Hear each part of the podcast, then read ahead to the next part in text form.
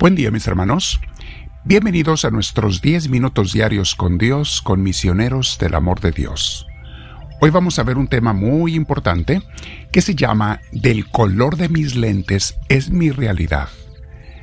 Vamos a analizar cómo hay factores que cambian nuestros sentimientos, emociones y sobre todo nuestros juicios.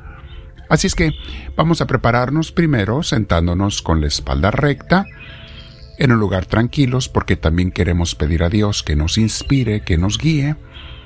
Entonces con tu espalda recta, tus hombros y cuello relajados, si tienes audífonos póntelos y vamos a respirar profundo. También si puedes cierra tus ojos, si te ayuda, claro. Respiramos profundo pero con mucha paz. Deja que Dios te llene de su presencia. Estando en esa tranquilidad, en esa paz, dejamos que Dios nos vaya transformando. Invocamos al Espíritu Santo, Espíritu Divino, sé tú quien me mueva, sé tú quien me inspire, sé tú quien me guíe en todo momento en esta oración, meditación y aprendizaje, Señor. Yo te recibo, me quedo contigo, bendito seas. Mis hermanos, como les decía, el tema es del color de mis lentes es mi realidad. No todos ven la luz igual. Algunos ni siquiera la ven, pues viven enfocados en la oscuridad. Es un hecho, mis hermanos, que nuestra percepción de la realidad, de las personas, de todo lo que nos rodea, del mundo entero, nuestra percepción de la realidad está limitada o trastornada por nuestras creencias y emociones. Cuando me siento bien, veo las cosas como buenas o más buenas.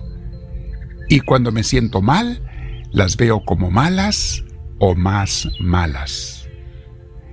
En cualquier momento que quieras, mi hermana, mi hermano, haz pausa en la grabación para que medites en alguna frase o regrésale para que la reescuches todo lo que te ayude para tu meditación, para tu crecimiento personal. Algo chistoso pasa aquí, mis hermanos. Como mis emociones cambian, nunca son iguales ni estables. Como mis emociones cambian, mi percepción de las personas y de la realidad también cambia.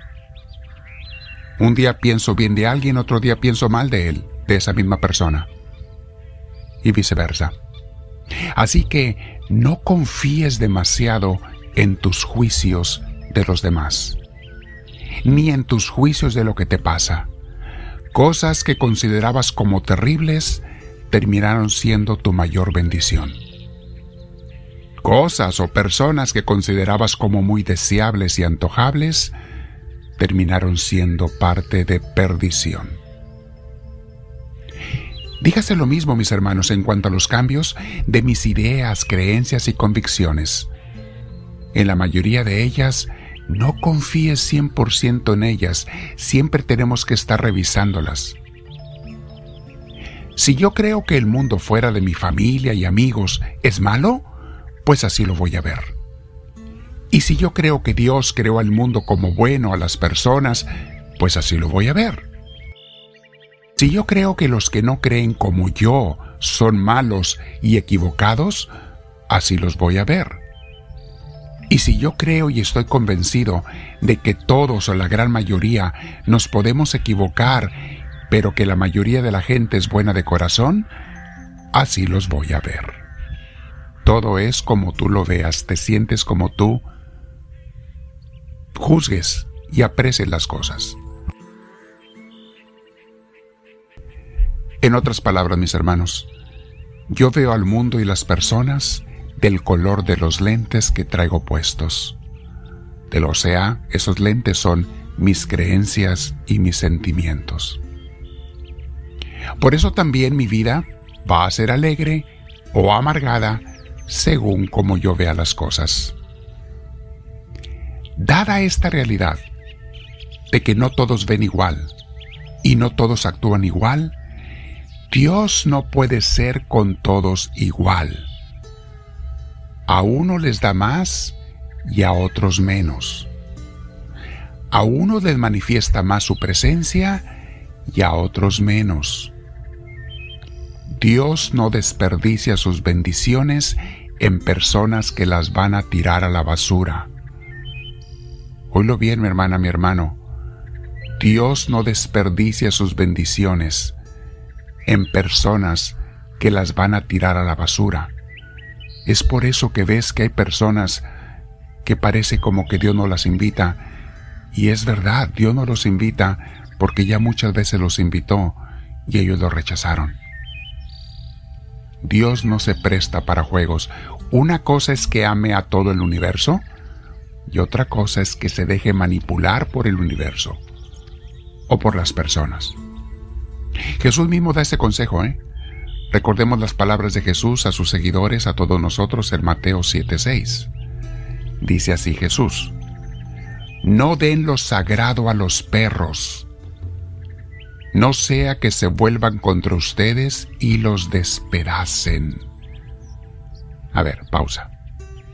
Para empezar, hay gente a la que Jesús llama perros. ¿Por qué? ¿Porque Jesús los odia? No, no, no, no. De hecho, Jesús les predicaba y no quisieron escucharlo. Y cuando Jesús daba estas palabras es porque hubo gente a las que quiso convertir, salvar, arrimar a Dios y lo rechazaron. No, no, no, no. Jesús quiere la salvación de todo mundo, pero hay gente que se comportan como perros rabiosos. No solamente malagradecen que los invites, no solamente te toman a mal que los invites al buen camino, sino que aparte te odian y a veces te quieren destruir por haberlos, invitados a una, haberlos invitado a una vida mejor, a una vida con Dios. Luego dice Jesús, tampoco echen sus perlas a los cerdos, no sea que las pisoteen. Me imagino a los cerdos pisoteando cosas sagradas entre su fango maloliente entre su lodo apestoso, tirando las cosas sagradas que Dios les da. Y Jesús es el mismo que dice que no lo hagamos. Me vienen a la mente los mártires que murieron en países y en regiones donde iban a tratar de salvar a la gente y predicarles. La gente los apresaba, los torturaba, los martirizaba y los mataba. Obviamente estos mártires son muy de alabar, muy de admirar y muchos son santos y santas, pero estos mártires no escucharon esas palabras de Jesús. No den lo sagrado a los perros, no sea que se vuelvan contra ustedes y los despedacen, ni echen sus perlas a los cerdos, no sea que las pisoteen. Alabo y bendigo mucho a estos mártires y los admiro. Casi ninguno de nosotros sería capaz de hacer lo que ellos hicieron. Pero si me pidieran consejo, les diría, no lo hagas otra vez. Vamos a meditar mañana lo que dice el libro de imitación de Cristo al respecto. Muy interesante lo que nos va a decir sobre este mismo tema de cómo Dios a uno les da más y a otros menos, porque unos lo escuchan más y otros menos. Vamos a quedarnos meditando. Al final te aparece la cruz si no te has suscrito, hazlo mi hermana, mi hermano, para que seas parte de la familia. Te aparece nuestro logo, la cruz con el Espíritu Santo, ahí te puedes suscribir. Y también no te olvides de poner la manita hacia arriba si te da luz esto para que las redes nos den a conocer con otra gente. Y también, si tienes peticiones, ponlas abajo. Escríbelas, sé parte de la familia y pide si tienes necesidad por algo. Con muchísimo gusto vamos a orar por esas intenciones de las personas que nos piden oración, que nos piden bendiciones de Dios. Vamos a quedarnos en oración, en meditación todos nosotros, y vamos a decirle al Señor desde nuestro corazón, háblame Señor, que tu siervo te escucha.